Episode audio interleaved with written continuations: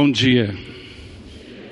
Graça e paz, irmãos e irmãs, e é uma honra para mim poder participar dessa equipe pastoral que tem a oportunidade de cada domingo focar a atenção da igreja em Jesus Cristo, porque acreditamos que quando a gente fica focado em Cristo, a gente percebe, enxerga o Pai e também a gente sente o poder do Espírito Santo de Deus. Estamos pregando durante quase três meses sobre o que é chamado aqui na Bíblia o fruto do Espírito. Não é frutos, é o fruto do Espírito. A ideia que estamos tentando descrever. Hoje à noite, pastor Fabiano vai falar sobre a alegria e a minha oportunidade e privilégio falar sobre o amor, sobre a primeira parte, a fonte desse ecossistema, dessa horta linda que é o fruto do Espírito. Eu queria ler um trecho, não vai aparecer na tela, que é a base desta mensagem, mas tenho, tenho que ter uma pequena introdução para você entender o que o apóstolo Paulo estava tentando dizer para nós como igreja. Tinha uma igreja de Gálatas que estava indo muito bem. O apóstolo Paulo descreveu essa igreja assim: vocês começaram no espírito. E começaram bem no espírito. Mas agora você está tentando se aperfeiçoar pela carne. O que aconteceu naquela igreja foi que a igreja começou com uma compreensão que Jesus é suficiente. E não tinha uma mistura de obras e fé. Era uma igreja de fé. Pessoas vivendo na graça de Deus. Mas chegaram na igreja professores falsos que falaram para essa igreja de liberdade e plenitude em Cristo, falaram que precisava acrescentar obras para que o cristianismo funcionasse de uma forma plena. O apóstolo Paulo escreve Gálatas para dizer para aquele povo: vocês começaram no espírito e deveriam continuar no espírito. E os professores falsos sempre vêm com uma mensagem que diz: vocês nunca vão vencer o pecado se você não tiver as disciplinas corretas das regras e os limites. Porque sempre pessoas que não vivem na graça, eles pensam que precisamos de regras para que o cristianismo funcionasse perfeitamente. Então o apóstolo Paulo, tentando corrigir esse erro. Em capítulo 4, ele fala uma coisa assim: Eu sou como uma mãe sofrendo dores de parto até que Cristo fosse formado em você. Então ele explica que Cristo em nós é tudo que precisamos para viver a vida cristã. Cristo é tudo e está em todos. Ele também escreve em Colossenses. Mas além de falar de Jesus, ele fala do Espírito. Porque além da presença de Cristo em nós, o cristianismo só funciona se tem junto com a presença de Cristo o mover, o mover do Espírito Santo. Aí ele dá essa, esse conselho com esses versículos, onde encontramos o que chamamos a lista do fruto do Espírito. Paulo diz assim: Por isso digo, vivam pelo Espírito, e de modo nenhum satisfarão os desejos da carne. Mas o fruto do Espírito é amor, alegria, paz, paciência, amabilidade, bondade, fidelidade, mansidão e domínio próprio. Aí ele fecha com essa frase: contra essas coisas contra amor, alegria, paz, paciência, amabilidade, bondade, fidelidade, mansidão e domínio próprio. Contra essas coisas não há lei. Ele está dizendo que, está dizendo, a espiritualidade cristã não é pela regra, é pela abundância da vontade do Pai, da presença de Cristo e o mover do Espírito. Então a igreja não funciona como um grupo de pessoas obedecendo regras. A igreja é uma comunidade de graça, de pessoas recebendo, se alegrando e repartindo. É fé, esperança e amor. E aqui na nossa igreja, nós achamos muito importante, todo domingo, enfatizar um fato: quem tem Jesus não tem falta de nada. Fala isso comigo. Quem tem Jesus não tem falta de nada. Eu sou pastor desde 1976.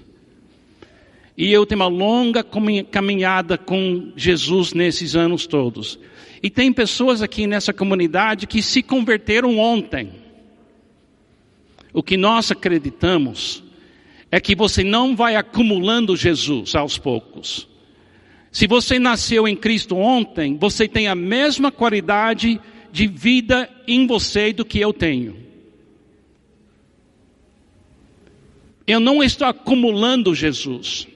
Eu estou expandindo o lugar que Ele ocupa na minha vida e cooperando um dia de cada vez, vivendo pelo Espírito. Então, se você tem uma semana de vida cristã, você acabou de aceitar a Jesus, eu não tenho mais vida cristã do que você tem.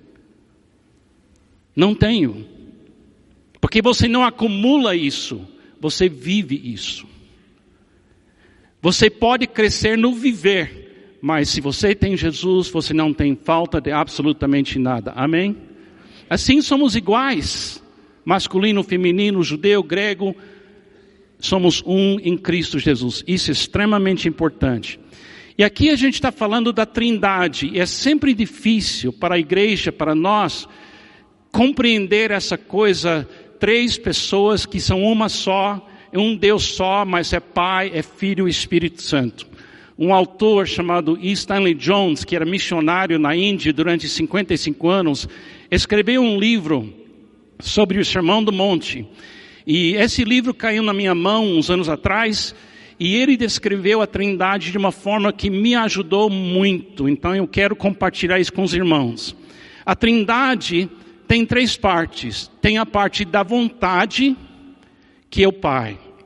Tem a parte da palavra, o verbo, que é o Filho. E tem a parte que é o vento, que é o Espírito Santo. O que quer dizer vontade, verbo e vento? Isso você vive todo dia. O ser humano vive de vontades.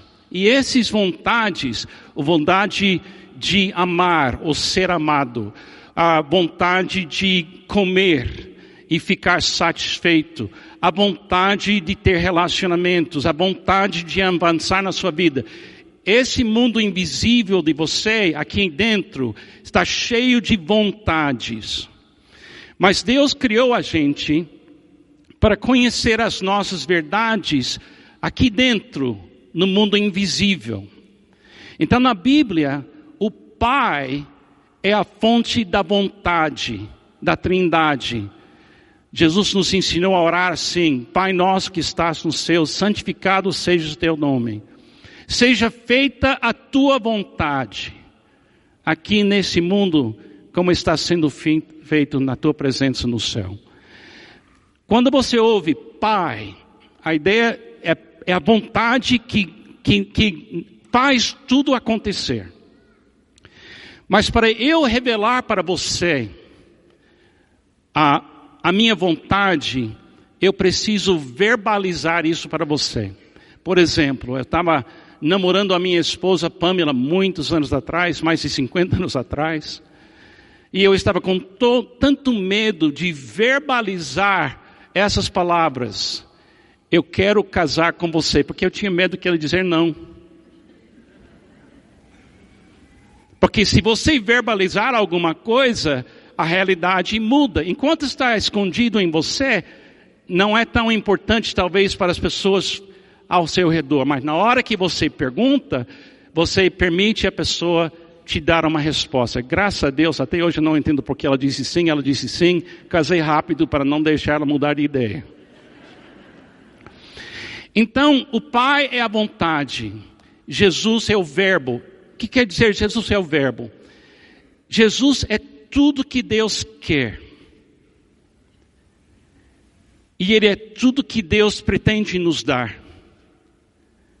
O Verbo se fez carne e habitou entre nós e vimos a sua glória cheio de graça e verdade. Graça, tudo que Deus é disposto a nos dar, e verdade, tudo que é realmente importante. Então, quando a gente quer compreender o coração de Deus, a gente não tenta invadir o invisível de Deus. A gente olha para Jesus e vendo Jesus, eu vejo o que está dentro do coração de Deus. Por isso aqui somos uma igreja focada em Cristo. Agora, uma outra coisa interessante, o vento. Eu estou comunicando com os irmãos agora com o microfone, mas a minha voz está jogando uma vibração e a minha vontade está sendo comunicada para vocês através da minha boca. Então, quando Jesus falou, é o Espírito que pega o que Jesus fala e o que Jesus é o que Deus quer, em completa união, a vontade expressada em Jesus chega até nós através do Espírito Santo de Deus. Então, o Espírito Santo não repete, ele não acrescenta nada, no sentido de corrigir Jesus ou falar mais. Não, o Espírito pega o que é de Jesus, que veio do Pai, e faz aquilo chegar dentro da minha audição espiritual, e o Espírito Santo me dá uma unção de eu poder compreender o que Jesus está querendo dizer, porque quando eu estou entendendo Jesus, eu estou compreendendo o coração de Deus. Então o Pai é a vontade, o Filho é o verbo, e o vento é necessário porque Deus nos criou eu estou comunicando com vocês, está passando por um sistema de som, faz uma vibração, chega até você e você vai me ouvindo e entendendo o que é meu desejo, mas além de eu falar, ainda preciso do Espírito Santo interpretar o que eu estou dizendo para os irmãos. Porque jamais eu vou pregar uma mensagem perfeita. Mas a mensagem de Jesus é perfeita. Faz sentido? O Espírito vem até nós do Pai e pelo Filho. Tem outro versículo que não vai aparecer na tela, diz, isso foi depois da ressurreição, quando Jesus estava treinando seus discípulos, ele estava indo embora e ele colocar nas mãos deles a, a, a mensagem do perdão e diz assim, novamente Jesus disse, paz seja com vocês. Assim como o Pai me enviou, eu os envio. Então, ele ainda quer comunicar através de seres humanos, carne e osso. Então, Pai me enviou, eu os envio. E com isso, olha o que ele faz. Soprou da boca dele, soprou Jesus sobre eles e disse: recebam o Espírito Santo. Por quê? Porque a gente recebe o Espírito da boca do Verbo, que vem da vontade do Pai. Você, se você crê em Jesus, é porque o Pai quer, o Filho falou e fez, e o Espírito levou isso para seu coração e você foi convertido para Jesus. Amém? É a trindade. Agora, viver no Espírito significa que eu vivo diariamente ciente que o Espírito está pronto para trazer para mim o que eu preciso compreender, o que eu preciso fazer. Então, se eu andar no Espírito e fico vivendo no Espírito, isso tira a carne da minha vida no sentido que a voz da carne não me pega, porque a voz do Espírito está me guiando. Diz assim: se vocês me amam, obedecerão aos meus mandamentos. E mandamento que ele falou. E eu pedirei ao Pai, e ele lhes dará outro conselheiro para estar com vocês para sempre, o Espírito da verdade. Agora imagine se Jesus continuasse discipulando, discipulando pessoas, como ele discipulou os primeiros discípulos. Ele tinha 12 discípulos principais. E talvez um grupo de mais, talvez 150 pessoas perto dele. Falar diretamente com Jesus e chegar perto de Jesus seria impossível. Imagine se cada um de vocês queria ter um diálogo com o Verbo Jesus hoje. Teria uma fila aqui de duas mil pessoas. Mas se todo mundo em São Paulo, Barueri, Santana de Parnaíba descobrisse que Jesus estava aqui falando com gente, teria uma fila de milhões de pessoas. Mas você não tem que ficar na fila. Viva no Espírito e você ouvirá todo dia a voz de Jesus. Você não tem que ficar na fila, porque Ele está em você através do Espírito Santo de Deus para comunicar individualmente para você e para mim. Isso é viver no Espírito. Agora entendemos que o vento, o vento deste mundo, se move na atmosfera. A atmosfera é extremamente importante para a nossa sobrevivência. A atmosfera não é uma coisa dura, é frágil. E no mover do ar, a gente sobrevive aqui. Por exemplo, quanto oxigênio você produziu na sua vida até agora? Zero. Mas quanto tempo você vive sem oxigênio? Minutos.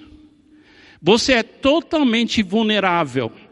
Se não tiver ao seu redor atmosfera cheio de oxigênio, a população de 7 bilhões de seres humanos morre em minutos.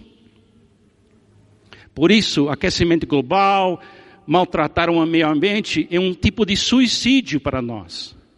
Da mesma forma, na espiritualidade, você tem que respirar do Espírito Santo de Deus. Você tem que aceitar que todo dia vem para você condições para você sobreviver que vem da vontade, passa pelo Filho e chega a você pelo Espírito Santo. A atmosfera é a camada de ar que envolve a nossa planeta. É bem legal entender que na, na atmosfera tem nitrogênio, tem oxigênio, tem argônio, tem outros elementos, mas se torna para nós uma realidade só. É mais ou menos assim com fruto do Espírito. É uma mistura de elementos que faz a atmosfera. O Espírito se move em nós para expandir a circunferência do amor que vem do Pai e pelo Filho. Aqui é uma ideia que eu queria tentar comunicar. Deus quer expandir o mover do Espírito mundialmente. E a igreja é o único lugar onde o mover do Espírito já existe. Então a igreja foi enviada para discipular pessoas no mundo inteiro. Então, para discipular pessoas, você tem que enviar alguém na qual já existe a vontade do Pai, o verbo do Pai, ah, o verbo que é o Filho e o mover do Espírito. Então, quando enviamos alguém para plantar uma igreja, quando enviamos alguém para missões, estamos dizendo: seja a atmosfera de Deus naquele lugar. Nós somos uma comunidade onde o mover do Espírito Santo está acontecendo em todos nós o tempo todo. E se, se andarmos no Espírito, se vivermos no Espírito, então a carne não se manifesta. Então é uma atmosfera onde a carne, que é coisas terríveis e ruins, desaparece. E no lugar de atmosfera de carne, nasce uma atmosfera com amor, benignidade, amabilidade, paciência. E o plano de Deus é encher esse mundo com essa atmosfera do fruto do Espírito. O Espírito se move em nós para criar a atmosfera do amor em volta de todo ser humano. Então quero gravar essa ideia nas nossas mentes. Eu, Carlos McCord, sou santuário de Deus.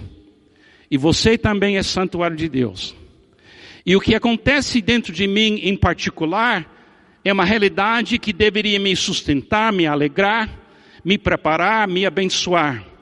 Mas ele não só quer que, que eu seja um atmosfero aqui dentro, ele quer criar ao redor de mim o que nós chamamos aqui na igreja uma circunferência do amor. Então ele quer transformar Carlos McCord, Pamela McCord, Fernando, a Fabiano, toda pessoa aqui na minha frente, eu entendo que você é o santuário do Espírito Santo, eu sei que Cristo vive em você, mas a pergunta é: você está permitindo que o Espírito Santo aproveite você, onde você vive, onde você anda, para criar a atmosfera do amor? Para que as pessoas que chegam perto de você possam sentir essa diferença. Então eu criei umas palavras anteontem para descrever isso. Vamos ver se dá certo. Talvez chamamos, podemos chamar essa atmosfera do amor amosfera. Ou talvez eu te amo, esfera. Imagine o que poderia acontecer se essa igreja se transformasse num amosfera. E quem entra aqui sente o mover do Espírito de Deus toda vez que vem aqui. Imagine você ser na sua escola, no seu trabalho, no, no seu dia a dia, o dono de uma capacidade de criar uma zona ao redor de você onde o amor é abundante, paciência é abundante. Eu tenho que confessar que eu estava pensando onde eu sou a atmosfera do amor, ou amosfera, onde não sou atmosfera.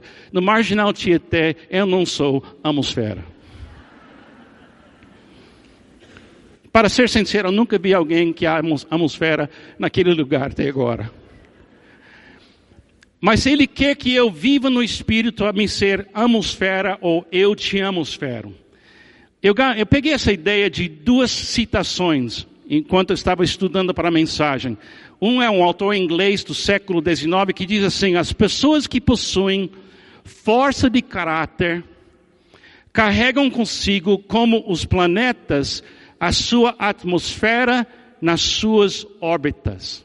Até pessoas que não são da fé cristã percebem que o caráter de alguém cria atmosfera. Você já teve a experiência de estar num grupo que você gostou muito desse grupo, e o grupo inter, tinha uma interação legal e muito bom, aí entrou uma nova pessoa, só uma, e estragou o ambiente inteiro? Já viu isso? Você já viu uma equipe de futebol que era uma, uma equipe que tinha tudo legal, fazia gol, de repente entra uma, um sujeito aí que é egoísta e ele estraga a equipe? É caráter. Se você traz uma pessoa para a sua equipe que não tem o mesmo caráter de outras pessoas, você complica as coisas. Agora aqui é uma igreja. Então cada um de nós tem a responsabilidade de, de criar uma zona ao redor de nós mesmos e os nossos relacionamentos onde nós temos o caráter de Cristo, que é amor, longanimidade, toda essa lista. Oswald Chambers, um, que tem me influenciado muito, ele disse assim: a importância essencial não é o que o homem faz, é o tipo de homem ele é enquanto faz. Você pode falar assim: eu sou bom pai, eu pago as minhas contas, eu cuido da minha família. Legal. Mas que os seus filhos e sua esposa estão medindo não é a conta bancária todo mês, estão medindo o seu caráter e a qualidade do seu amor. Então, quando a gente pensa em construir uma comunidade religiosa como esta igreja, a coisa mais importante que pastor Sidney faz é ser um amosfera. E quem conhece o Cid sabe que chega perto dele é como ser abraçado pelo amor. Ele, ele, eu tinha cabelo quando eu comecei aqui, e ele mexeu tanto com meu cabelo que caiu tudo. E eu não gosto de ser assim abraçado, mas ele sabe disso, então ele insiste em continuar. Então é, é uma, é uma, a igreja é um abraço do amor. A igreja é uma zona de amosfera, ou eu te amosfera. A importância essencial não é o homem faz, o que tipo de homem que ele é enquanto faz. A atmosfera produzido pelo homem, muito mais das suas atividades será a influência que durará. Francisco de Assis disse certa vez, Assim, pregue o Evangelho. Quando necessário, use palavras. Sabe que você não tem que falar nada. Se você está vivendo no Espírito, o Espírito fala por você. Você pode sim, simplesmente ser e pregar. E precisamos todos nós viver isso. Certamente em volta de Jesus existiu a atmosfera do Pai e do Espírito. Tenho certeza absoluta que se Jesus estivesse aqui fisicamente, a gente ia ver Ele mas ver o Pai, e ver Ele e sentir o Espírito. Para o ser humano, a gente tem que olhar naquilo que a gente conhece, e a gente conhece ser humano, então Deus fez ele carne para a gente poder ver o Pai e sentir o Espírito.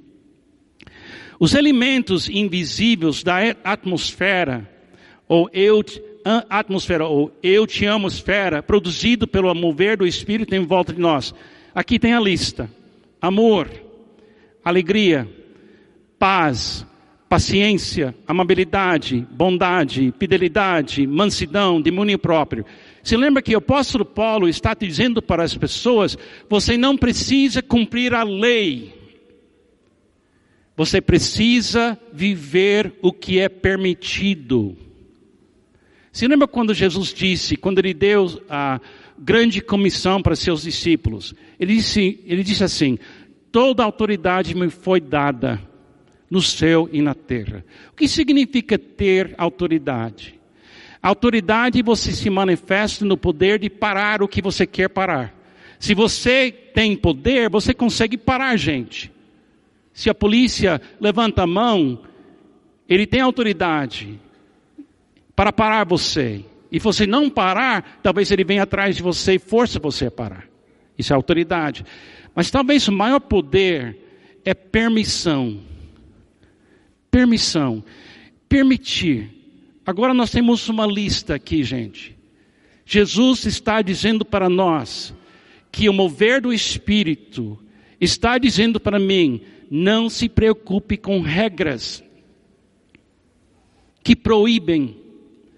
Fique focado naquilo que é permitido em qualquer cultura, em qualquer momento, durante toda a sua vida.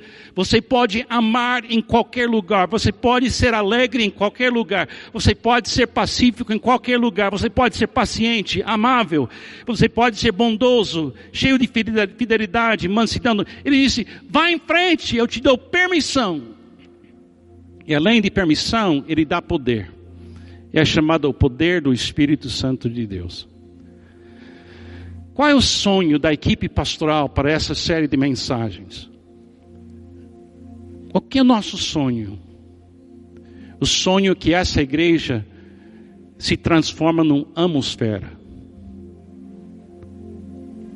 É que cada pessoa aqui assuma a responsabilidade de criar um ambiente ao redor de você, a circunferência do amor, e diga para, para o Espírito Santo: enche minha vida para que eu possa ser sal e luz neste mundo e para que esse mundo conheça o Senhor.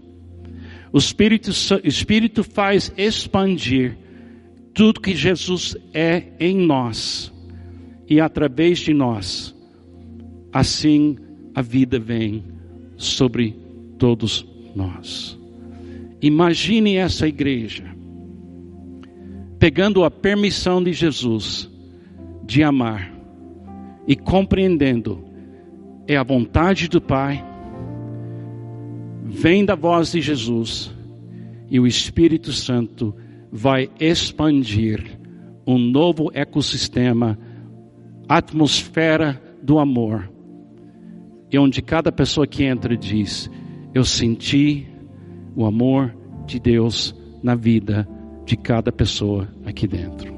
E além disso, a gente leva isso para amanhã, para o trabalho, para o hospital, para a escola. Assim vivemos no Espírito Santo de Deus. Eu não sei o que você pensa, mas eu acho isso super legal. Eu estou dentro. Eu quero. Daqui a pouco eu vou pegar Marginal Tietê. Se eu conseguir manter a atmosfera até até o fim, chega na Dutra, você vai ouvir um grande grito. Graças a Deus, venci o mundo. Que Deus te abençoe.